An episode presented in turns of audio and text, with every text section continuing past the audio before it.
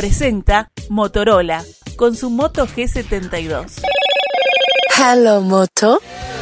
Y por estas horas se está reeditando un viejo debate, permitir o no los allanamientos nocturnos. En las próximas horas, dos diputados, Gustavo Subía y Eduardo Lust, van a presentar su propio proyecto permitiendo justamente este eh, procedimiento, algo que está prohibido hoy la Constitución porque lo considera en la noche un sagrado inviolable.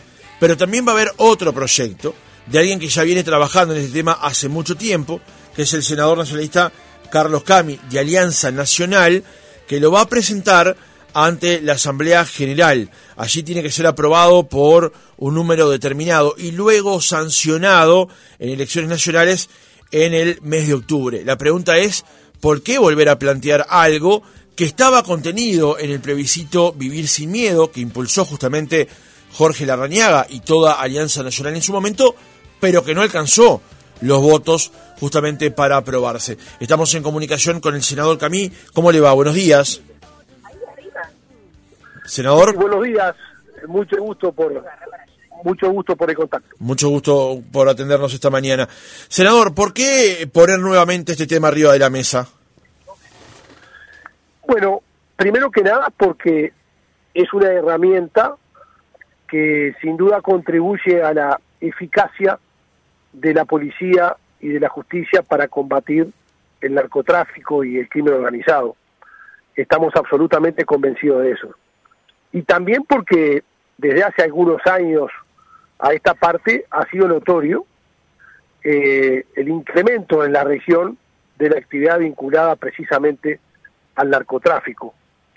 Por tanto, nos parece desde el sentido común bastante lógico que no nos amputemos una herramienta que prácticamente en todo el mundo está habilitada y vigente, como son los allanamientos nocturnos. Eh, nosotros hemos encargado hace algunos meses un trabajo específico a, un profesor de Derecho Constitucional de la Universidad de la República, que tiene que ver con el estudio de los 194 em, países de la ONU, de cada una de sus constituciones, y solamente cuatro, entre ellos Uruguay, tienen absolutamente prohibido, absolutamente prohibido el allanamiento nocturno. En todos los demás casos, el allanamiento nocturno, tal cual en Uruguay pasa con los allanamientos diurnos, se puede habilitar con orden expresa del juez. Entonces entendemos que no hay razones para distinguir entre el día y la noche, porque lo que sucede es que permitimos que el narcotráfico saque ventaja de esta disposición y pueda trabajar, entre comillas, en su actividad delictiva durante la noche. Nos parece entonces muy necesaria esta herramienta, como la tienen prácticamente todos los países del mundo, y como por otra parte, Francisco, eh, las más calificadas voces en el país, tanto del sistema político, del foro judicial, de la fiscalía y de la policía profesional en distintos gobiernos, se han expresado claramente en favor de la necesidad de instrumentar esta medida. Senador, el artículo justamente 11 de la Constitución dice el hogar es un sagrado inviolable, de noche nadie podrá entrar en él sin consentimiento de su jefe y de día solo de orden expresa de juez competente, por escrito y en los casos determinados por la ley. ¿Qué es lo que propone su proyecto, senador? Extender el mismo sistema que rige para el día, para la noche. Es decir, quitar ese candado, quitar ese cerrojo que tiene la Constitución solamente para el horario nocturno. Hablemoslo de manera más práctica y clara. En este momento, por ejemplo, a esta hora de este día de hoy, la justicia podría eh, liberar, un juez podría habilitar la acción del allanamiento, del allanamiento para que la policía pueda ingresar en un hogar donde haya este, sospechas fundadas de que hay actividad delictiva. Sin embargo, cuando cae el sol, no. En el mismo día de hoy, de noche, se puede estar haciendo la misma actividad vinculada al narcotráfico que de noche no se puede entrar. Sin embargo, de día sí, con la orden de juez. ¿Cuál es la razón? Fijémonos que esta norma en el Uruguay está introducida en la, en la primera constitución del país, es decir, desde 1830. Es una norma que tiene casi 200 años. Y creo que en 200 años cambió mucho la sociedad. Por ejemplo, entre otras cosas, en el Uruguay, en 1830 no existía prácticamente en todo el territorio nacional la luz eléctrica. Entonces tenía un sentido distinguir entre el día y la noche. Eh, era impensable hace 200 años que una fuerza o una organización delictiva pudiera poner eh, en desafío al Estado. No, había narcotráfico organizado. Entonces, eh, ha cambiado de 1830 a el 2023. Nos parece bastante lógico que en la noche no se distinga del día y que para ambos momentos pueda regir el allanamiento con orden de juez y con todas las garantías que obviamente el Estado de Derecho, un sistema democrático, brinda. Eh, nos parece que es una herramienta clave para la policía y para la justicia. Lo han señalado actores muy importantes. Por ejemplo, el propio expresidente de la República, José Mujica, oportunamente expresó que si había en un hogar venta de droga había que entrarle de día, de noche o de madrugada. El propio exministro Bonomi del anterior gobierno, que tuvo a cargo la política de seguridad pública, reclamó esta medida. O la policía profesional, lamentablemente fallecido, inspector general Julio Guartechi, que fue director nacional de la policía en el anterior gobierno. Eh, en el Partido Colorado hay una iniciativa planteada en el año 2016 del ex senador Pedro Bordaberry en esta dirección, y en el 2012 en el Senado de la República el actual diputado, el doctor Ope Pasquet. Eh, el diputado del, del MPP del Frente Amplio de San José, ex diputado, el doctor de León en el 2012, impulsó en el caso de una ley interpretativa. Es decir, creo que hay una consideración desde varios puntos de vista de calificadas opiniones o de distintos puntos de mirar el tema de la, eh, de la lucha contra el delito en favor de esto. El expresidente de la Suprema Corte de Justicia, el doctor Jorge Shediak, eh, estoy manejando nombres, se puede decir lo mismo en referentes de la Academia de Derecho Constitucional, han expresado eh, su posición en favor de esto. Vemos que el derecho comparado prácticamente en todo el mundo consagra esto. Las propias constituciones de los países de nuestra región eh, fundacionales tenían como Uruguay esta posición, sin embargo en el siglo XX la fueron eliminando. Y hoy somos el único país en la región que mantiene los allanamientos nocturnos vigentes, la prohibición. En una norma vetusta que como usted la leía, habla de jefe de hogar. En todo caso, jefe o jefa. Estamos en, en otro momento de la sociedad. Y nosotros sentimos eh, en nuestra recorrida por todo el país lo sentimos en, los barrios cuando estamos, que la gente está a favor de esto, porque conoce, eh, eh, en ese lugar hay una boca de venta de droga, este, y, de noche funciona, y sin embargo tenemos imposibilitada a la policía y la justicia de utilizar esta herramienta que sería fundamental para poder tener mejores resultados en la lucha contra este flagelo. Senador, el texto, el texto de la norma que usted va a proponer, es igual, es el mismo, es parecido al que estaba contenido dentro de la reforma Vivir sin Miedo. Se lo planteo porque el, el artículo 1 de la propuesta de reforma de Vivir sin Miedo decía, agregues el artículo 11 de la Constitución, el siguiente inciso, no obstante, la ley podrá regular el allanamiento nocturno para los casos en que el juez actuante tenga fundadas sospechas de que están ocurriendo eh, delitos. ¿El texto será el mismo? ¿Hay alguna actualización del mismo? Exacto, es sobre esa base con alguna actualización. Lo hemos hecho, obviamente, que asesorado por eh, calificadas opiniones jurídicas. Y esto surge o tiene precisamente la génesis en lo que fue la reforma de Vivir sin Miedo. Pero quiero aclarar, aquella propuesta que impulsáramos con el doctor Jorge Larañaga, que lideró este proceso, eh, constaba de cuatro propuestas. Sí. Allanamiento nocturno era una, y había tres más. Por tanto, en el año 2020, eh, el ex ministro del Interior, Jorge Larañaga, me convocó a una reunión en su despacho y me solicitó expresamente que empezara a dialogar con todas las fuerzas políticas con representación en el Parlamento para impulsar esta medida concreta, porque se necesitaba, porque en ese entonces ya ministro del Interior, con más razón, advertía la necesidad imperiosa de que esto esté vigente, pero fundamentalmente para hacerlo solamente allanamientos nocturnos, porque en la campaña de Vivir sin Miedo más de una persona nos expresaba que estaría de acuerdo con los allanamientos nocturnos, pero no con las otras medidas, por eso no votaba. Y recordemos que faltaron apenas 75 mil votos. Más de un millón cien mil uruguayos acompañaron esa propuesta de Vivir sin Miedo. Ahora vamos por esto concreto y puntual, este, sin afectarlo con otras medidas, de manera que también contribuye a viabilizar eh, este cambio que lo creemos fundamental. Y también, a diferencia del 2020, que es de donde venimos trabajando, eh, hemos cambiado el proceso. Es decir, hay cuatro maneras habilitadas para reformar la Constitución de la República.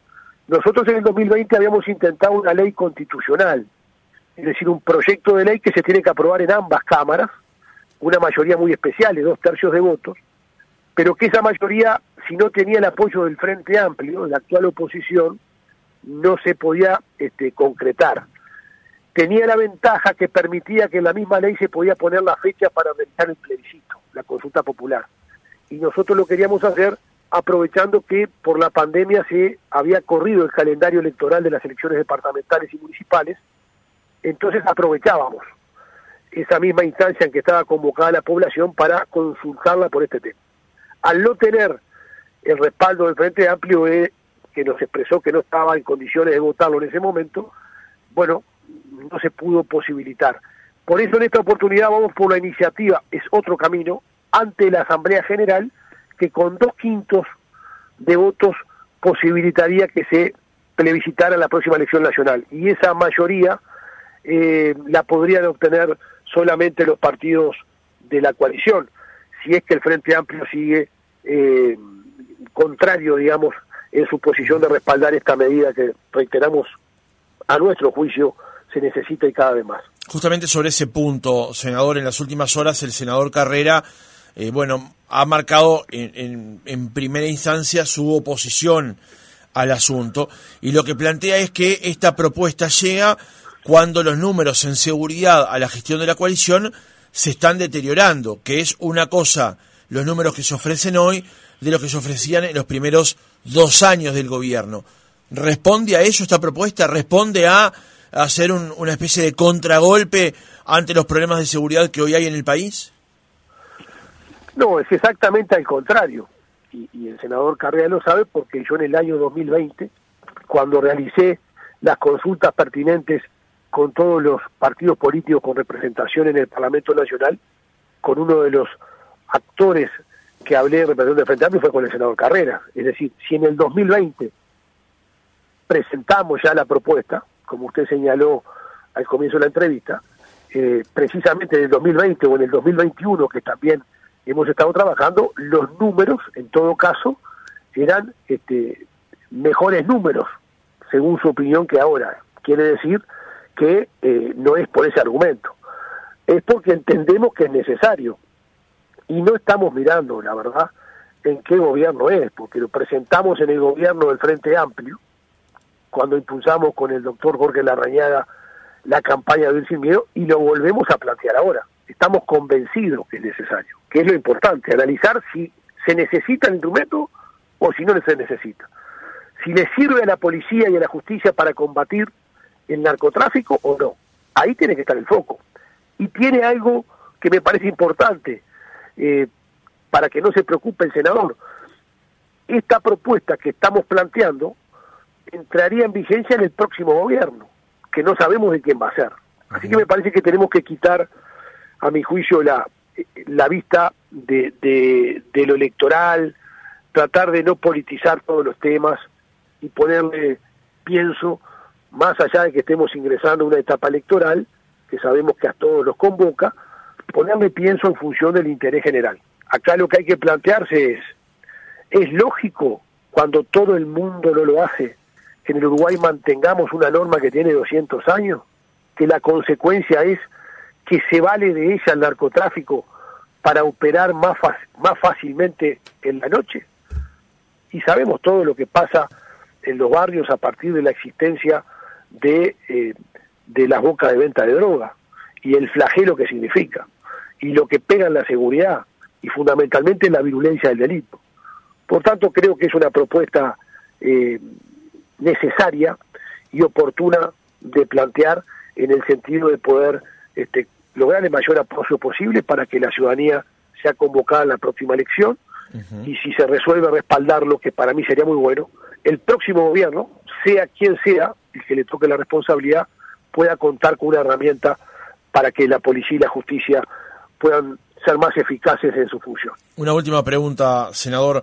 Usted comentaba recién que en la propuesta Vivir sin Miedo había otros componentes más allá de los allanamientos nocturnos, como era la Guardia Nacional o la imposibilidad de que ciertos delincuentes obtuvieran beneficios este, de escarcelación, un tema que además en estas horas está muy presente, sobre todo a partir de ciertos episodios. Y, y esa propuesta que consiguió casi 380.000 firmas y que fue plebiscitada y no obtuvo la mayoría, ahora vuelve a, este, a plantearse de este mecanismo del que usted hacía referencia. La oposición también ha cuestionado que el tema ya fue laudado en una instancia electoral anterior y ahora se vuelve a plantear. ¿Qué responde usted a ese comentario, a esa crítica? Los mismos argumentos por los cuales la oposición, cuando hubo otros plebiscitos con contundente respaldo popular en Uruguay, y en dos oportunidades aún se insistió para cambiar como se logró eh, lo que ellos señalaban, como por ejemplo la ley de causidad. Dos veces fue aprobada por la población y sin embargo este, la oposición insistió. los mismos argumentos. Me parece que una sociedad democrática no está mal nunca consultar a la población. Algunas de las sociedades eh, democráticas más avanzadas en el sentido de profundización de la participación popular en las decisiones, como es el gobierno de Suiza, por ejemplo, tienen plebiscitos eh, este, en el año en seis, siete, ocho oportunidades y reiteran y funciona muy bien. ¿Qué tiene de malo consultar a la ciudadanía? ¿O acaso porque se consultó una vez no se consulta más? Como si el tiempo se paralizara y la sociedad no evolucionara. Lo planteo de otro, desde otro punto de vista. No estamos todos preocupados, y no pongo en este gobierno o en el pasado del Frente Amplio o en el anterior del Partido Colorado. No estamos preocupados porque en la región donde Uruguay existe, en la región, no somos una isla, el narcotráfico avanza progresivamente y de manera más contundente cada vez. Eso nos debería preocupar. Y ahí, en función de eso, señalarnos si es bueno seguir con los allanamientos nocturnos prohibidos, aún con orden del juez, y solo tenerlos de día, único país en la región, o por el contrario, ayornarnos y ponernos de cara al tiempo que vivimos y a la realidad que hay que combatir. Carlos Cami, senador del Partido Nacional, integrante de Alianza Nacional, gracias por haber estado otra mañana con nosotros. Muchísimas gracias a ustedes por la comunicación, ha sido un gusto para mí.